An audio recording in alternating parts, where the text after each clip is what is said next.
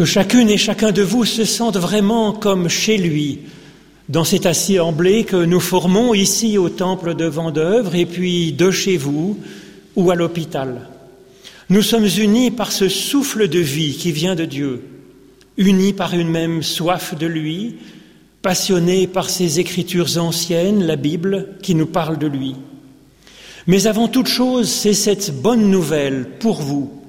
La grâce, la miséricorde et la paix de Dieu vous sont données quelle que soit votre foi ou votre absence de foi, quelles que soient vos convictions ou vos doutes, quelle que soit votre Église, et même si vous n'avez aucune Église, que vous soyez baptisé ou non, quel que soit votre cheminement de vie, Dieu vous bénit et vous accompagne avec tendresse.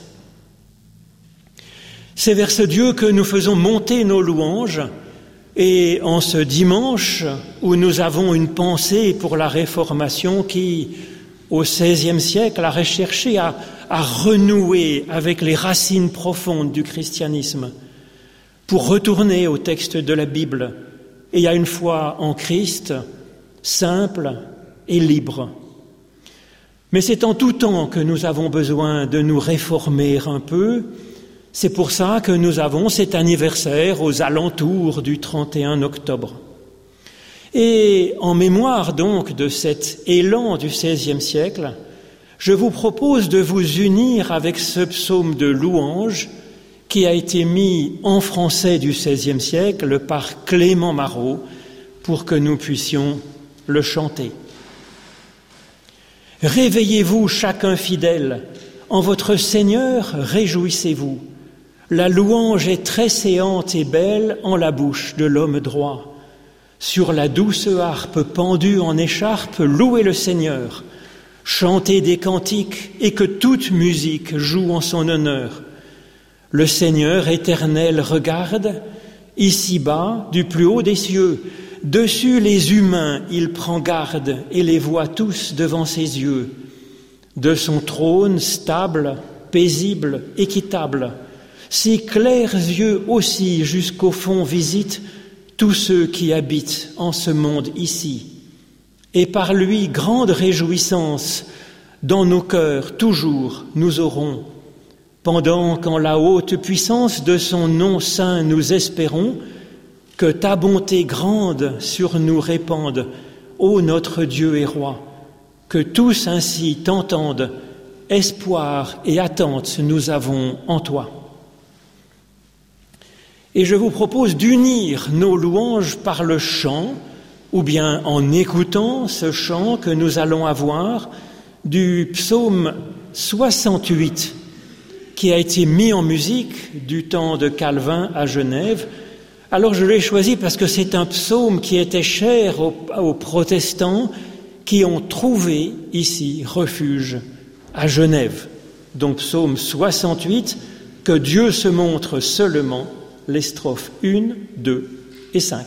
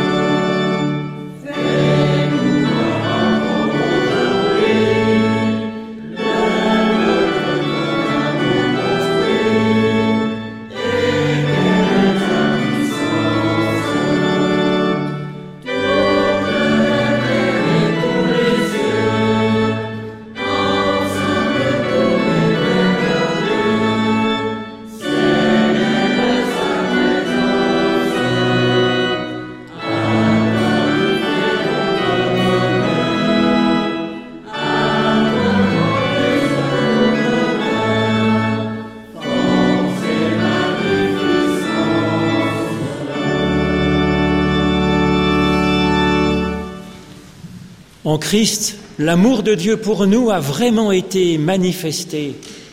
Il nous dit, venez à moi, vous tous qui êtes fatigués et chargés, et je vous donnerai du repos pour votre âme. C'est fort de cette promesse que nous pouvons en toutes circonstances nous tourner vers Dieu pour lui demander son pardon et son aide. C'est ce que je vous propose de faire en vous unissant du cœur à cette prière de Jean Calvin. Seigneur Dieu, Père éternel, nous reconnaissons devant toi que nous sommes de pauvres pécheurs, réticents à vivre libres, ne faisant que rarement le bien, souvent absents à toi, à notre prochain et même absents à nous-mêmes. Mais Seigneur, nous avons une vive douleur de t'avoir négligé. Nous regardons notre vie avec une vraie repentance et nous te supplions de nous venir en aide. Toi dont nous avons découvert l'amour par Jésus-Christ, en effaçant nos fautes, accorde-nous et augmente-nous continuellement les grâces de ton Saint-Esprit, afin que, reconnaissant de plus en plus nos fautes, nous en soyons profondément touchés, nous y renoncions de tout notre cœur et que nous puissions porter des fruits de justice et de sainteté qui te soient agréables. Par Jésus-Christ, notre Seigneur et notre frère. Amen.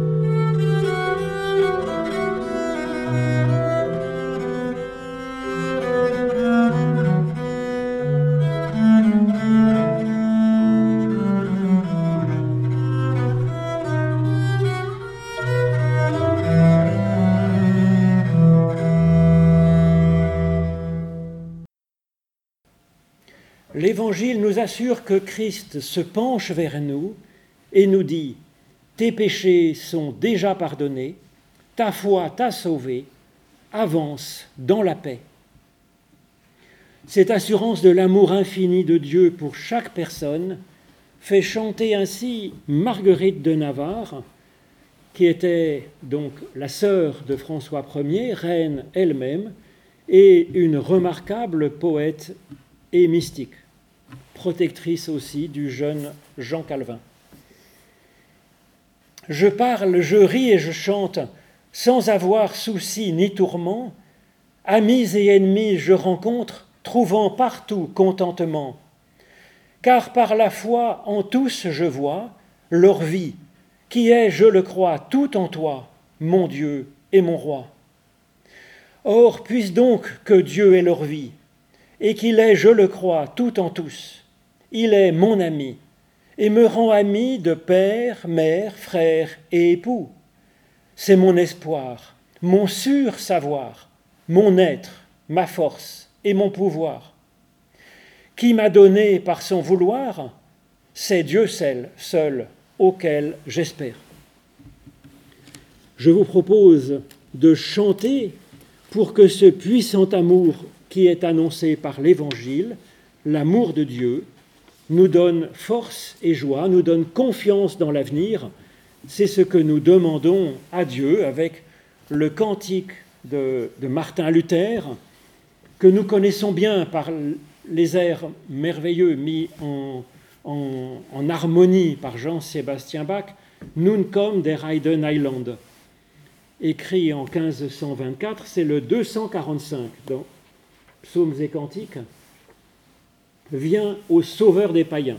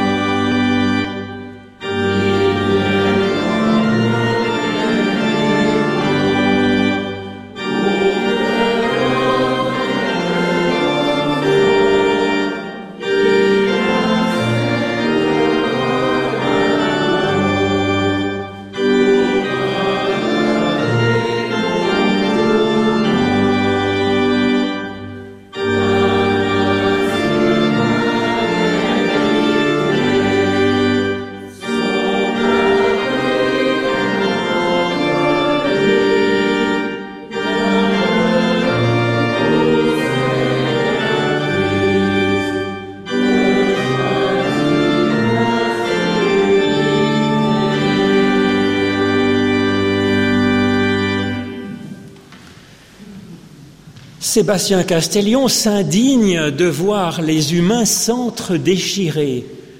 Et il s'interroge à la façon d'un médecin qui examine les symptômes qui font souffrir le malade, faisant ensuite le diagnostic pour chercher enfin un remède. C'est comme cela que Castellion explique sa démarche, et elle me semble intéressante pour notre époque. En effet, le diagnostic est proche de celui qui préoccupe Castellion, un manque de considération les uns pour les autres, un manque de miséricorde, un manque de cette qualité d'être que l'on appelle dans le grec de l'Évangile l'agapé, et que je traduirai par le souci du prochain. Ce problème me semble être le père de tous les problèmes car il n'existe en réalité aucune difficulté qu'une humanité unie ne pourrait résoudre. Ni les guerres, ni la crise écologique, ni les épidémies, ni les injustices, ni les famines, ni la violence, ni la désinformation, ni le désespoir. Alors Castellion a fait ce diagnostic et il trouve le remède dans cette parole universelle de Jésus, qu'on appelle la règle d'or, tout ce que vous voulez que les humains fassent pour vous, faites-le de même pour eux. C'est là, nous dit Jésus, la loi et les prophètes. Se souvenir que notre prochain est aussi une personne qui a une conscience elle-même. C'est une perspective qui doit l'emporter sur toute autre considération. De cela, Castellion tire des idées tout à fait pratiques. Tu es persuadé de dire la vérité eh bien l'autre aussi est persuadé de dire la vérité. Chacun sa propre conscience. Et donc Castellion interpelle ceux qui penseraient forcer la conscience d'autrui. Voudriez-vous qu'on forçât la vôtre de conscience? Apprenez de votre propre conscience à ne pas forcer celle d'autrui. Castellion, il avance que la pire des erreurs, n'est pas de se tromper d'opinion. Le pire consiste en fait en deux choses. À ne pas être fidèle à sa propre conscience. La vérité, c'est d'abord être vrai soi-même. C'est une sincérité, une authenticité, c'est une bonne volonté de recherche. Et puis la seconde grande erreur serait de ne pas respecter autrui, sa vie et sa conscience. C'est pourquoi le Christ nous demande d'aimer notre prochain. Alors Castellion a raison bibliquement de considérer que la véritable hérésie n'est pas d'avoir des idées fausses, mais c'est d'être à faux, D'être à faux en n'étant pas fidèle à sa conscience et d'être à faux en n'espérant pas en Dieu, mais en étant attaché par-dessus tout à nos propres idoles, euh, quelles qu'elles soient. Alors qu'avec une personne qui est sincère dans sa recherche, même si elle est un peu dans l'erreur au point de vue de ses idées, il est plus facile pour Dieu et pour nous d'entrer en dialogue avec cette personne, de discuter et donc de s'accorder, de vivre ensemble. Le forcement des consciences est un crime, nous dit Castellion, car il écarte la personne de sa propre conscience. Et c'est ce que Castellion reproche à son époque. Hélas, c'est loin d'être terminé. De bien des façons aujourd'hui, les pressions montent en puissance dans la société civile avec de nouvelles polices des consciences comme le wokisme. Dans les religions aussi, pour ne parler que du christianisme, qui n'est pas forcément la pire, de nouvelles raideurs apparaissent, avec des églises refusant de collaborer avec d'autres imposant à leurs fidèles de croire absolument à tel ou tel dogme, interdisant d'être même ceci ou cela, parfois même l'empêchant d'aimer, d'épouser telle catégorie de personnes, et tout cela, bien sûr, au nom du Christ. Jésus n'était absolument pas comme ça. Dieu, vient à notre aide. Castellion reconnaît évidemment que toutes les idées ne sont pas également bonnes ou justes. Alors comment faire? Castellion propose deux pistes à combiner. Plutôt que de tuer l'autre au sens propre ou au sens figuré, il vaut mieux débattre avec lui d'arguments afin d'éclairer la conscience de l'autre. Et puis aussi au passage d'éclairer notre propre conscience, car il arrive que ce soit l'autre qui nous ouvre les yeux. Nous sommes tous sujets à cette maladie qu'est l'obstination, nous rendant, nous dit Castellion, incapables d'évoluer dans notre point de vue, même si c'était Dieu lui-même et ses anges qui venaient nous contredire. Nous pouvons donc débattre avec avantage avec l'autre. Et si nous ne nous accordons pas, alors que la charité, l'agapé, l'emporte. Si nous ne tombons pas d'accord sur une question, c'est que la question est complexe. Et cela nous invite à euh, accepter qu'il y ait différentes interprétations, différentes opinions. De toute façon, nous dit Castellion, il est toujours plus juste et plus chrétien d'accorder à l'autre le bénéfice du doute. À défaut de trouver son opinion géniale, l'agapé me commande de reconnaître que mon prochain est digne d'avoir sa propre conscience. Cette façon d'être que propose Castellion, elle me rappelle ce que le philosophe Lévinas dit de notre prochain. Son visage, si vulnérable, nous parle. Il nous dit respecte-moi et il nous dit écoute-moi. Le fait que l'autre m'échappe est même une expérience tout à fait essentielle pour nous. Cette notion de prise en compte de l'autre et de sa conscience, elle revient très souvent dans les paroles de Jésus, dans la règle d'or que je vous ai déjà lue tout à l'heure, mais aussi dans bien d'autres passages des évangiles. Alors je vous propose comme un échantillon d'entendre quatre courts passages des évangiles qui prennent en compte cela. D'abord dans Marc 12, Jésus dit, Tu aimeras ton prochain comme toi-même. Matthieu 7. Pourquoi vois-tu la paille qui est dans l'œil de ton frère? nous dit Jésus, et n'aperçois-tu pas la poutre qui est dans ton œil? Ou comment peux-tu dire à ton frère, laisse-moi ôter une paille de ton œil, toi qui as une poutre dans le tien Hypocrite, ôte d'abord la poutre de ton œil, et alors tu verras plus clair pour voir comment ôter la paille de l'œil de ton frère. Ensuite, Jean 8. Des hommes dirent à Jésus, Maître, voilà cette femme qui a été surprise en flagrant délit d'adultère. Moïse, dans la loi, nous a ordonné de lapider de telle femme. Toi donc, que dis-tu? Jésus leur dit que celui de vous qui est sans péché jette le premier la pierre contre cette femme. Et quand ils entendirent cela, accusés par leur propre conscience, ils se retirèrent un à un, à commencer par les plus âgés jusqu'aux plus jeunes. Matthieu 5. Jésus dit, vous avez entendu qu'il a été dit aux anciens, tu ne tueras pas, et celui qui tuera est passible du jugement. Mais moi je vous dis que quiconque se met en colère contre son frère est passible du jugement, et que celui qui dira à son frère Tu es nul mérite d'être puni par le tribunal, et celui qui lui dira Insensé mérite d'être dans le feu de la géhenne.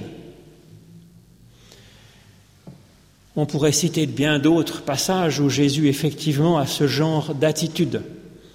Mais pour continuer à creuser cette question de voir comment on peut avancer dans notre chemin de foi avec les autres et parfois malgré les autres, je vous propose de chercher avec l'histoire de Jésus qui rencontre Zachée. C'est dans l'Évangile selon Luc au chapitre 19. Jésus entra dans Jéricho et traversa la ville. Et voici qu'un homme appelé du nom de Zachée, qui était chef des péagers et qui était fort riche, cherchait à voir qui était Jésus, mais il ne le pouvait pas à cause de la foule, car il était de petite taille. Il courut en avant et monta dans un sycomore pour arriver à voir Jésus parce qu'il devait passer par là. Lorsque Jésus arriva à cet endroit, il leva les yeux et dit à Zachée, Hâte-toi de descendre, car il faut que je demeure aujourd'hui dans ta maison. Zachée se hâta de descendre et le reçut avec joie. En voyant cela, tous murmuraient en disant, Il est venu loger chez un homme pécheur. Mais Zachée, debout, dit au Seigneur, Voici, Seigneur, je donne aux pauvres la moitié de mes biens, et si j'ai extorqué une somme à quelqu'un, je lui rends le quadruple. Jésus lui dit alors, Aujourd'hui le salut est venu pour cette maison parce que celui-ci est aussi un enfant d'Abraham, car le Fils de l'homme est venu chercher et sauver ce qui était perdu. Ô Éternel, par l'étude de nos écritures anciennes, Ouvre-nous maintenant, chacune et chacun, au plus profond de nous, à ton souffle de vie. Au nom de Jésus-Christ. Amen.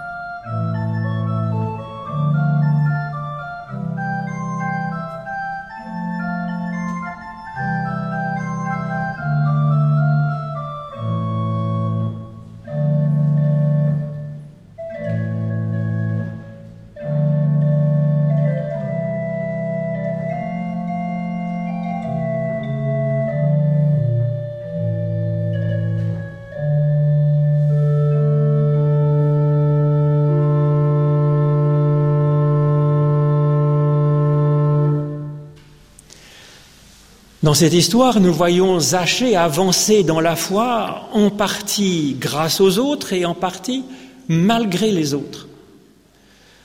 En effet, Zachée cherchait à voir qui était Jésus, nous dit le texte, mais pour qu'il cherche à voir Jésus, pour cela, il faut bien qu'il y ait eu des personnes pour lui dire qu'il y avait quelque chose d'intéressant à, à, recevoir de ce Jésus.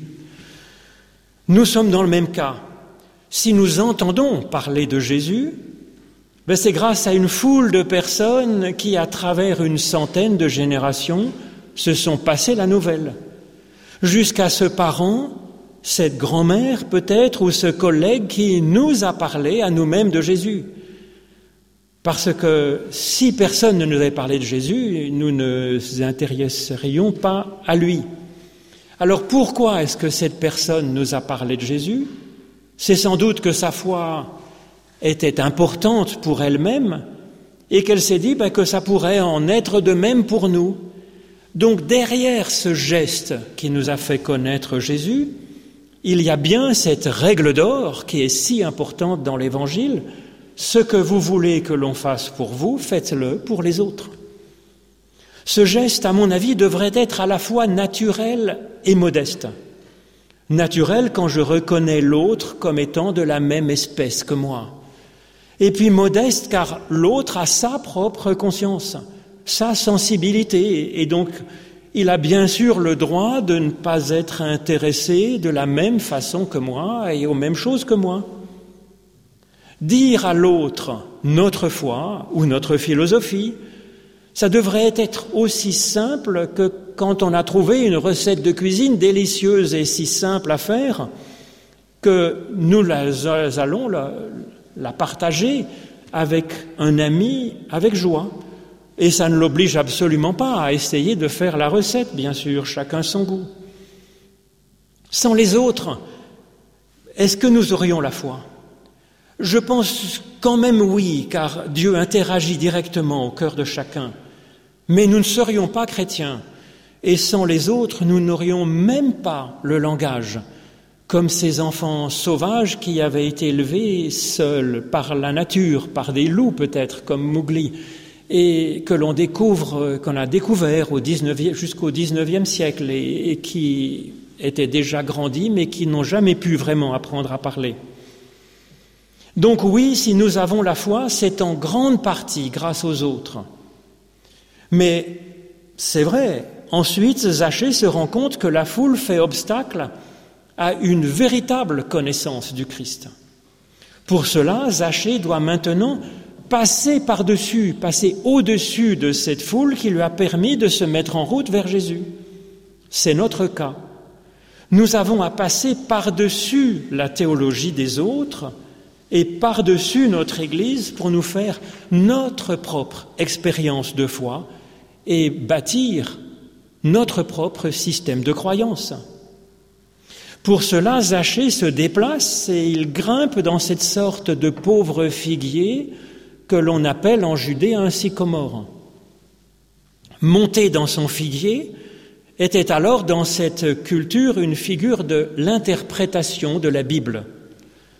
C'est ce travail personnel de recherche qui nous permet en tant qu'individu de passer par-dessus l'obstacle de la foule et d'avoir notre propre point de vue sur Jésus-Christ, sur Dieu et sur notre propre existence. C'est ce que la Réformation a cherché à rendre possible. Sébastien Castellion s'y est attaché comme enseignant et puis comme traducteur et vulgarisateur de la Bible. C'est un travail, ce travail biblique, d'élaboration de notre propre conscience. C'est un travail que personne ne peut faire à la place d'un autre. Seulement là encore, c'est grâce à d'autres que nous pouvons progresser dans cet art de l'interprétation, dans l'art, comme le dit Castellion, de douter et de croire, d'ignorer et de savoir. C'est la mission de l'Église de nous former à cela. L'Église doit être à la fois ambitieuse pour ses fidèles et elle doit être aussi modeste, s'interdisant de penser à la place de l'autre. Viennent alors le croisement de regards et de paroles entre Jésus et Zachée. Jésus lève les yeux vers lui et lui parle. Chaque personne est ainsi regardée par Dieu. Et ces croisements de regards, de paroles et de gestes pour se rejoindre qu'ont Zachée et Jésus, ça signifie pour nous un rapport personnel avec Dieu en Christ. C'est une ligne directe avec Dieu de plus en plus, plus en plus profonde, de plus en plus intime entre Dieu et nous. C'est d'abord donc grâce aux autres et à leur témoignage que nous nous sommes mis en route, puis c'est par nous-mêmes sans les autres dans notre propre étude que nous progressons, et puis c'est enfin directement en face à face avec Dieu dans la prière, dans notre conscience. Vient alors un nouveau chapitre dans l'histoire de Zachée et dans notre vie spirituelle. C'est il descend de son figuier, de sa chambre d'étude, de sa prière, de son élévation par la prière, et puis il rejoint la terre dans la vie quotidienne avec les autres. Zachée seulement y est maintenant accompagné par Jésus. Ça évoque notre vie par la foi. Des personnes se mettent à calomnier Zachée et du coup ils injurient Jésus, ils injurient sa foi qui est avec lui. Quelle qu'en soit la raison de cette agressivité de la foule contre Zachée, peut-être une jalousie contre sa richesse matérielle et maintenant même spirituelle, peut-être des préjugés contre sa catégorie socio-professionnelle de péager, alors qu'il était en réalité un homme juste et généreux, avant même sa rencontre avec Jésus, nous dit le texte. En tout cas, en tout cas, cette foule qui avait aidé Zachée à avoir la foi et puis aussi à le former au travail de réflexion, cette foule se met à mépriser Zachée et sa foi. Ça peut arriver, ce retournement peut arriver en un clin d'œil. Nous le savons, le rapport avec les autres est toujours difficile. Comme le dit Jésus, ce mépris de la foule contre Zachée, ce, ce regard négatif contre l'autre est une sorte de meurtre. Et nous sommes comme ça, comme cette foule, un être capable de bien et un être capable de mal. C'est là que la parole de Jésus sur la paille et la poutre, ou sur le lancer de première pierre, ces paroles sont excellentes. Même quand mon prochain est fautif, est agressif, il m'apprend quelque chose. En apercevant la paille dans son œil, il peut me venir à l'idée de sentir ma propre poutre. Et scandalisé par l'adultère de telle personne, eh bien je peux travailler à discerner mes propres lâchetés. Pour être capable de ce geste salutaire, il nous faut ce regard que Jésus nous suggère d'avoir. L'autre aussi pense à la première personne, comme moi-même. L'autre aussi a ses faiblesses, comme moi-même, ses blessures, ses désirs, sa conscience, comme moi-même. Quand il nous vient à penser que l'autre est nul, nous dit Jésus, en fait notre problème en l'occurrence, ce n'est pas tant la nullité de l'autre. Le problème, c'est que c'est nous-mêmes et notre façon de juger l'autre. Mieux vaudrait, nous dit Jésus, alors bénéficier nous-mêmes d'un passage dans le feu de Dieu. Nous y apprendrions quel est le jugement de Dieu sur la personne, qu'il est comme un feu qui purifie le minerai, révélant l'or qui était caché dans une vulgaire pierre si rugueuse, qui n'a aucun intérêt. L'or était caché dedans.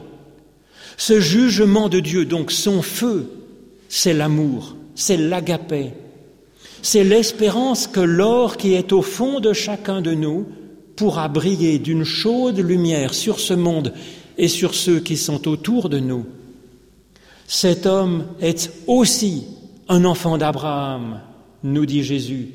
Ce aussi dit tout. C'est notre prochain et nous-mêmes que Dieu bénit. Et c'est sur les deux, les deux ensemble, que Dieu espère que nous serons une bénédiction pour la multitude.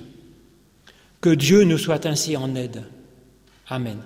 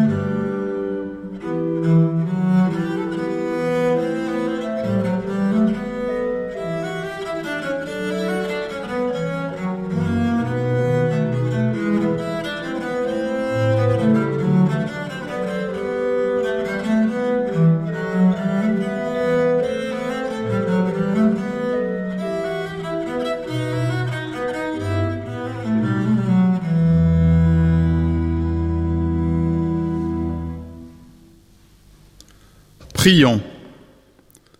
Seigneur, fais de nous des intercesseurs selon ton cœur, qui prient pour les autres par amour pour toi et par amour pour autrui. Apprends-nous à nous oublier dans nos prières pour prier pour les autres et ainsi nous charger des fardeaux des personnes qui ne sont pas nous-mêmes. Laisse-nous nous guider par ton Saint-Esprit en nous orientant lorsque nous prions pour notre prochain, pour notre famille, notre ville ou notre pays. Au nom de Jésus-Christ, Amen. Nous nous levons pour poursuivre avec la prière que le Christ nous a enseignée. Notre Père qui es aux cieux, que ton nom soit sanctifié, que ton règne vienne, que ta volonté soit faite sur la terre comme au ciel. Donne-nous aujourd'hui notre pain de ce jour. Pardonne-nous nos offenses comme nous pardonnons aussi à ceux qui nous ont offensés. Et ne nous laisse pas entrer en tentation, mais délivre-nous du mal, car c'est à toi qu'appartiennent le règne, la puissance et la gloire pour les siècles des siècles. Amen. Merci beaucoup à Olivier et puis à Marie-France qui a rédigé cette prière euh, universelle. Et je vous propose de chanter maintenant le cantique euh, C'est un rempart que notre Dieu, c'est Ein Festburg de Martin Luther. Il a écrit les paroles et la musique de cet air bien connu, parce que Jean-Sébastien Bach en a fait des choses particulièrement magnifiques. Donc c'est le cantique 37-01 dans le psautier Alléluia et le 340 dans Psaumes et Cantiques. Je vous propose de chanter les quatre strophes de ce cantique de Martin Luther.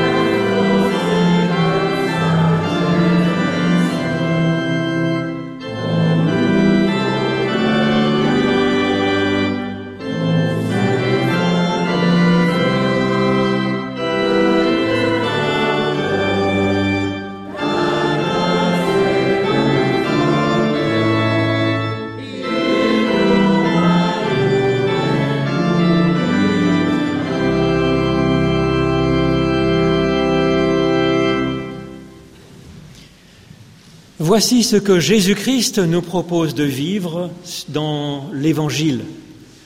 Écoute le Seigneur notre Dieu, c'est l'unique Seigneur. Tu aimeras le Seigneur ton Dieu de tout ton cœur, de toute ton âme, de toute ta force. Et Jésus ajoute, tu l'aimeras avec intelligence. C'est là le premier et le grand commandement, nous dit-il, et voici le second qui lui est semblable, tu aimeras ton prochain comme toi-même. Et nous pouvons pour cela avoir vraiment confiance en notre Dieu. Il nous accompagne sur notre route de vie en ce monde, dans les bons jours comme dans les jours difficiles. L'Éternel est ton berger, tu ne manques de rien. Sur des prés d'herbes fraîches, il te fait reposer, il te mène vers les eaux tranquilles et te fait revivre. Il fait de ton chemin un bon chemin de justice, illuminé par ta présence. Rien à craindre si tu traverses la vallée de l'ombre de la mort, car il est avec toi, ce Dieu. Il te guide et te protège. Il prépare une table où tu pourras reprendre force et te réconcilier avec tes adversaires. Il te couvre de bénédictions tellement que ta coupe déborde. Oui, le bonheur et la grâce t'accompagnent et tu peux dès maintenant demeurer, où tu pourras toujours revenir en présence de l'Éternel chaque jour de ta vie. Et pour que ce soit possible, nous recevons la bénédiction de la part de Dieu, bénédiction qui nous est donnée au singulier selon les paroles de Moïse dans le livre des Nombres. Je vous propose de vous lever, si vous le pouvez, pour recevoir cette bénédiction sur votre vie tout entière. L'Éternel te bénit et il t'accompagne sur la route qui est la tienne. L'Éternel fait resplendir sur toi sa lumière et il t'accorde sa grâce. L'Éternel lève son visage vers toi et te donne sa paix. Alors oui, bénis l'Éternel, ô mon âme, que tout en moi bénisse ton saint nom. Bénis l'Éternel, ô mon âme, et n'oublie aucun de ses bienfaits. Amen.